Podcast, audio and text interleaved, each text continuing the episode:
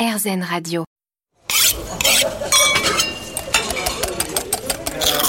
Miam in France, Frédérico. Aujourd'hui sur RZN Radio dans Miami France, on parle des initiatives positives dans les cantines scolaires. Nous venons d'échanger avec la société Ressources, hein, représentée par Emmanuel Ribou et Marie Blanco, et nous enchaînons avec une star des réseaux sociaux. Rebonjour le cantinier, rebonjour Guillaume Delso. Rebonjour. Vous travaillez à la cantine de la cité scolaire Genevois Signoret de Vincy à Bressuire dans les Deux-Sèvres. Merci déjà d'être venu jusqu'à nous. Vous êtes extrêmement suivi sur les réseaux sociaux. Comment est-ce que l'on devient cuisinier de cantine? Est-ce que c'est un rêve d'enfant où on se dit derrière ces plaques chaudes un jour ce sera moi? Alors, euh, pas du tout. pas du tout. Euh, je suis, euh, j'ai été chef dans le traditionnel pendant des années. J'ai travaillé en Angleterre, à Strasbourg. Enfin voilà, j'ai fait un peu, j'ai un peu vadrouillé. Et à l'âge de 32, 33 ans, j'ai eu une opportunité de poste dans un restaurant scolaire. euh, dans lequel, euh, voilà, ça se passe. Il y a une très très bonne réputation depuis des années. C'est ça. Et je me suis dit, euh, allez, vas-y. Je pense que ça peut être intéressant de, de découvrir ce monde de la restauration scolaire. Il y a moins cette image négative de la cantine euh, quand on vous propose, vous, en tant que cuisinier professionnel, vous dire tiens, tu pourrais aller travailler euh, dans une école. Ah oui, mais je, je suis pas cantinier, quoi. Ben, euh, c'est c'est vrai qu'il y a, il y a encore une, une image qui est pas qui est pas ouf, hein, comme Ouais. disent les jeunes. Mais j'ai de plus en plus, suite à mes vidéos euh, sur les réseaux sociaux, c'est vrai que j'ai de plus en plus de demandes de jeunes cuisiniers qui me demandent mais euh, comment on fait pour être euh, cantinier? Alors la première réponse que je leur dis d'abord, avant d'être cantinier, il faut être cuisinier. Oui, c'est ça, oui. En fait, les cantiniers, on est des cuisiniers. C'est juste le terme hein, qui est un peu, euh, un peu, euh, voilà, qui, qui est resté dans les, dans les mœurs. Mais je leur conseille toujours de, de découvrir le monde de la restauration traditionnelle gastronomique. Euh, un peu à l'image euh, de mes collègues, bah Mhm. oui, de mes collègues de chez Ressources Green, parce que c'est vrai que c'est important d'avoir les bonnes bases pour après les retranscrire et les adapter en, en restauration scolaire.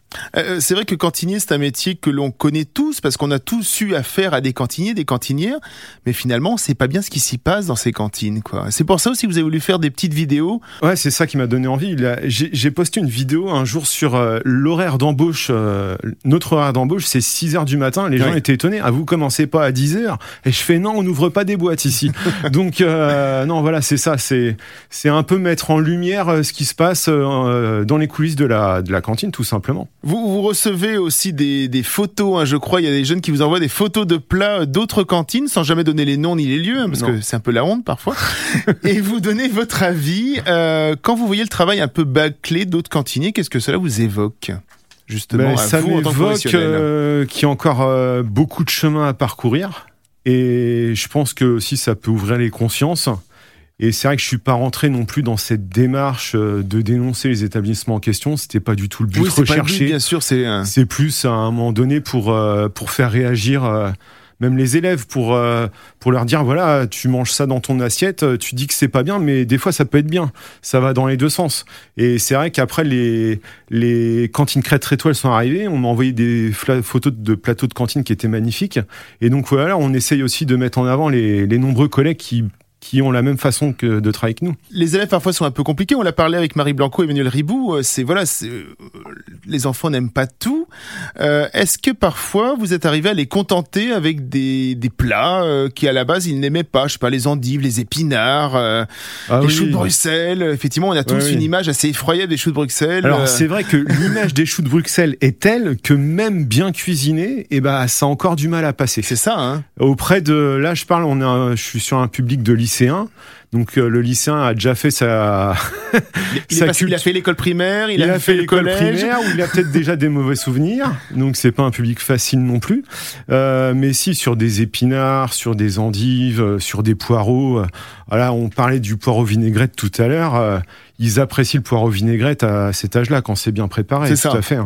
Puis en gratin aussi, euh, avec une petite béchamel, du l'emmental euh, râpé. À part certains irréductibles, j'imagine, parce qu'ils n'ont peut-être pas l'habitude de manger du bon, mais j'imagine que très rapidement les papilles parlent, c'est-à-dire qu'on va se rendre compte que on s'est trompé pendant très longtemps, parce que là, ça va être bien cuit, c'est ça? Ça va être bien préparé? Oui, c'est ça. Et on, il y a, oui, on a des élèves, euh, on arrive, on arrive à les faire évoluer dans le bon sens, Mm. même si leur plat préféré, ça reste les féculents. Bien sûr. Ça, en ce moment, c'est Même ma fille, le me... féculent.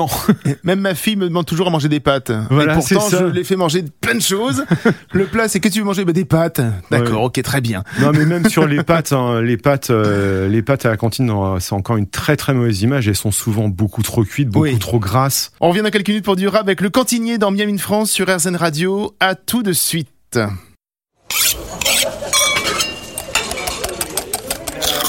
Miam in France, Frédérico. On a tous des souvenirs de cantine, des bons comme des moins bons. On a tous des souvenirs de cantinières, de cantiniers qui font ou faisaient une vraie cuisine pour 500 élèves affamés. Guillaume Delso, quels sont les retours euh, que vous avez des élèves à la fois de votre cité scolaire, mais aussi de ceux qui vous suivent sur TikTok et sur Instagram? J'ai beaucoup de retours. Euh, alors les élèves du lycée sont plutôt euh, contents qu'on parle de leur lycée Oui. en bien, ça c'est sûr. Et euh, et j'ai des anciens élèves aussi qui euh, qui me recontactent des fois ou que je recroise euh, dans la rue qui me disent ah bah maintenant on fait attention à ce qu'on mange euh, en tant que dans la vie étudiante. Voilà, ça les a un petit peu aussi euh, motivés à bien faire à manger. Et les élèves extérieurs. Euh, beaucoup de messages sur, sur Instagram qui disent c'est bien ce que vous faites, monsieur. Enfin voilà, ça nous apprend plein de choses sur les cantines, euh, ça nous donne envie de, de mieux manger, on fait attention à ce qu'on mange. Enfin, Combien vous avez d'élèves là qui mangent euh, dans votre cantine? 1000 à peu près. 1000 à peu près? 1000 à peu près. ouais. Comment Ouais. se passe une journée euh, de- de- d'un repas? Comment un déjeuner se prépare? Donc vous, donc vous arrivez à 6 heures du matin, ça vous l'avez dit, Oui, pour préparer 1000 portions, ou même euh, trois fois 1000 portions, j'imagine, parce qu'il y a entrée, plat, dessert? oui c'est ça. Alors on est une équipe de 9 à peu près. Donc euh, il y, a, y a des cuisiniers en légumerie qui vont éplucher, préparer les légumes. Il y a des cuisiniers qui sont en préparation froide pour les entrées. Et après, on a des cuisiniers au plat chaud pour, euh, pour euh, voilà, faire. euh, Vous faites tout sur place, j'imagine on fait tout sur place. Tous les plats sont cuits Tous les plats sont sont, Enfin, cuits. ils sont cuits, sont préparés et cuits sur place, bien voilà, sûr. c'est ça, ouais. Est-ce qu'il y a des plats qui demandent plus, qui sont plus complexes que d'autres Euh, On se dit, tiens, aujourd'hui, on fait ça. euh, Faire des pizzas pour 1000, oui, ça prend un petit peu plus de temps. J'imagine. Mais en général, Comment voilà, on fait là- des pizzas pour 1000 Oui, on fait des pizzas pour Oui, mais 1000. comment on fait ça Ah, comment on fait? On Ouais. fait la pâte euh, 24 heures avant. Ah oui, j'imagine, mais enfin, ça, Voilà, même n'importe quel pizzaiolo fait ça. Enfin, n'importe quel vrai pizzaiolo va faire sa pâte 24 heures avant. Ouais, ouais. Et Mais- puis après, on les garnit le matin et on les met au four euh, dans la matinée. Après, voilà, on les cuit pas toutes à midi. Donc, Ouais. on les cuit toutes le matin. Après, on les découpe et on les met à, en maintien au chaud euh, à la minute. Qu'est-ce que peuvent faire les cantiniers comme vous pour justement euh, faire ce que vous faites, une vraie cuisine euh, qui se développe Alors, c'est pas qu'une question de motivation personnelle, je Mm. dirais. Il y a des motivations personnelles, évidemment. Il faut être avec une équipe euh, qui est motivée, qui est impliquée, qui aime bien manger. Il, faut aussi euh, une direction qui est prête à suivre euh, sur les questions de budget. Il faut une collectivité qui mette les moyens. Tout est une question de, de moyens de motivation. Il y a si un bon cuisinier veut faire bien manger, mais sans les moyens, ça va pas être possible. S'il y a les moyens de mis, le bon cuisinier, enfin, il y aura peut-être pas forcément un bon cuisinier euh, à l'autre bout de la chaîne. C'est vraiment, c'est un cercle, voilà. C'est Qu'est-ce que vous faites aussi? On, on- on en reparlera un petit peu vers la fin de l'émission euh, ouais, avec. peut-être parler avec- du gaspillage Eh alimentaire. ben exactement, voilà, Ouais. avec ressources. J'allais dire que euh, on- pour éviter le gaspillage dans les cantines, euh, moi j'ai des souvenirs de poubelles pleines euh, énormes avec plein de choses. Qu'est-ce qu'on fait? Est-ce qu'on cuisine mieux? Est-ce qu'on euh, Alors, est-ce qu'on revoit un petit peu euh, le nombre de plats faits? Comment on fait ça quoi? Faut s'adapter à l'envie de l'élève. Euh, enfin, en lycée, je parle en maternelle et primaire. Alors c'est pas pareil, c'est pas le même. euh, mais voilà, faut faire prendre la consci- conscience à l'élève que il faut tout manger dans son assiette. Oui. Et s'il il veut pas tout manger, s'il a moins faim, faut moins se servir. Faut faire des pesées, faut leur expliquer, voilà euh, pourquoi. Et le gaspillage alimentaire, c'est un gain énorme sur le budget. En plus, c'est Bah ça, oui, oui. C'est ça, c'est ouais. Est-ce que vous, avez vous êtes cantine depuis combien de temps? 8 ans. Est-ce que vous avez vu euh, en 8 ans euh, une évolution justement sur ce côté anti-gaspi? Oui, oui, oui, oui. Oui. Oui, il y, a une, il y a une évolution. Alors, la moyenne nationale doit être à 100 grammes. Enfin, j'ai plus les chiffres en tête. C'était 120, maintenant c'est passé à 100 grammes. Nous, on est à 40-45 grammes. Euh, voilà, euh, il y a une nette évolution en... depuis plusieurs années, mais c'est à. et voilà, faut. Du côté des élèves Faut- et du côté des professionnels, des deux, je veux dire? Oui, oui, oui, il y Oui. a une prise de conscience. Mais voilà, les élèves, euh, ils sont là que trois ans. Et donc, euh, il faut euh, régulièrement faire des piqûres de rappel, euh, mettre des gaspillemètres de, de pain en place. Enfin, ouais, il y a- il y a plein de choses à faire pour leur faire prendre conscience de l'importance du, du gaspillage Est-ce que c'est vous qui servez tout le monde ou est-ce que eux peuvent se servir? Parce que justement comme ça chacun peut se servir à sa faim Oui, alors le, c'est un buffet de, Mm. c'est un buffet d'entrée, donc ils ont le choix. Après, au plat, on est, on reste à l'écoute. Voilà. S'ils veulent moins de légumes, un peu plus de viande, voilà, on, on essaye de les écouter. On fait une petite pause et on va retrouver dans quelques minutes Gilles Perrol. Gilles Perrol, c'est l'adjoint au maire et promoteur de l'alimentation de Montsartou dans les Alpes-Maritimes. Et depuis un peu plus de 25 ans, c'est la ville exemple en ce qui concerne les cantines bio locales. À tout de suite.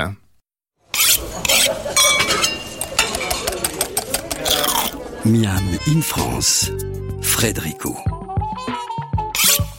Nous parlons des cantines scolaires depuis le début de ce Miami France de rentrée. Je le rappelle, un 6 millions d'enfants mangent tous les jours à la cantine et étonnamment, tout ne fonctionne pas comme à Montsartou.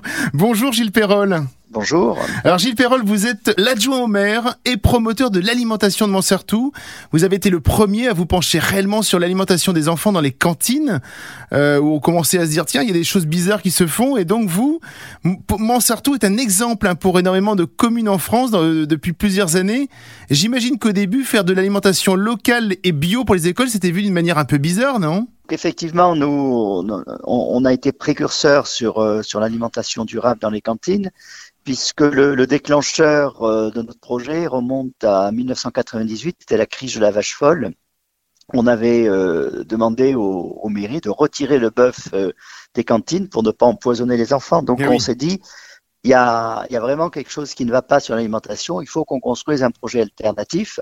En 2005, on a revu tout l'équilibre nutritionnel de, de, nos, de nos repas avec euh, plus euh, de légumes euh, et, et moins de sel, moins de sucre, moins de graisse, les repères du plan national nutrition santé. Et en, en 2008, on a été la, la première cantine de France 100% bio euh, tous les jours. Maintenant, ça fait 10 ans qu'on qu'on développe ce, ce projet. Euh, Au-delà du bio, on a euh, voulu le faire à, à coût maîtrisé parce qu'on nous dit toujours que le bio est trop cher. Et ben nous, on a diminué de 80% le gaspillage alimentaire, ce qui a permis de financer la différence de prix d'achat des, des aliments bio. Et euh, on avait un autre souci sur, la, sur Montsartou, qui est sur la côte d'Azur, c'est euh, le manque de production locale. Et euh, devant l'impossibilité d'avoir des légumes bio locaux, on a décidé en, en 2011 de créer une ferme municipale, la régie municipale agricole, qui produit euh, 96% des légumes que mangent les enfants tous les jours, avec trois agriculteurs salariés de la commune. Donc vous voyez que c'est c'est un projet euh, assez global. C'est un projet à long terme surtout, c'est ça en fait. C'est un projet à long terme. Heureusement que vous êtes resté longtemps à la.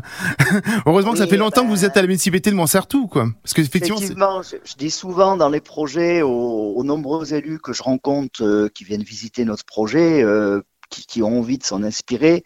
euh, moi, je pense qu'il vaut mieux être très ambitieux sur l'objectif final et se donner le temps de l'atteindre, plutôt que de vouloir faire les choses vite et, et d'y faire des demi-mesures, en fait. Hein. Euh, euh, 20% de bio, 30% de bio, pour moi, ça n'a pas beaucoup de sens. Si on Oui. pense que le bio est intéressant pour la santé et pour l'environnement, ben, c'est intéressant à 100% et, et il faut absolument que ça soit l'objectif final. Après, on y arrive par étapes, bien entendu. Et puis surtout, dans beaucoup de cantines, effectivement, le bio vient de euh, 5000 km, quoi. Oui, euh, euh, de, de- de moins en moins quand même en France. Hein, euh, ça, ça vient plutôt euh, de France et des pays voisins de la Mhm. France en, en, en Europe. Mais euh, et il faut effectivement qu'on essaye, au-delà de s'occuper des cantines, il faut que les villes s'occupent de, de projets alimentaires euh, sur leur territoire et, et travaillent de, de, de- de la graine à l'assiette. C'est-à-dire qu'il faut aussi s'occuper de production sur nos territoires, de préserver le foncier pour que les agriculteurs puissent travailler. Et, on le voit bien actuellement avec la crise euh, du coût de l'alimentation. Je veux dire, on subit un marché mondialisé de la- de l'alimentation, alors que si on avait des circuits d'approvisionnement euh, locaux, directs auprès des agriculteurs, on serait beaucoup moins sujet à cette spéculation internationale sur le coût de l'alimentation. Comment est-ce que l'on arrive à cette euh, souveraineté alimentaire que vous avez aujourd'hui? Ben, c'est, ça part d'un- d'une volonté euh, politique très forte et d'une prise de conscience. Moi, je, je dis souvent que euh, ce qui nous a fait être en avance, c'est que très tôt, on a pris conscience des enjeux, on a su écouter les scientifiques. Euh, et on le voit bien que c'est pas toujours le cas. Hein, les, les, les, citoyens et certains politiques ne, croient pas les scientifiques, ce qui, est une aberration. Et euh, le maire de l'époque, André Askieri, avait eu une mission parlementaire euh, sur les enjeux santé-environnement. Et il avait travaillé avec beaucoup de scientifiques qui l'avaient alerté sur les risques euh, environnementaux de, de l'alimentation. Et donc, nous, on a dit, à partir de ces informations, il faut qu'on construise une politique publique locale de l'alimentation ambitieuse. Et, c'est ce qu'on a fait. Donc c'est la prise de conscience qui est le moteur en fait d'une nouvelle imagination, d'une nouvelle construction de, projets euh, politiques qui, met au centre euh, le bien-être des enfants que l'on nourrit et que ça soit le, au, niveau de, leur santé directe, mais que ça soit aussi dans la santé par l'environnement euh, dans lequel ils vivent. Gilles Perrault, je vous propose de faire une petite pause et l'on se retrouve juste après un peu de musique. Cela vous va? À tout de suite. À tout de suite, merci beaucoup.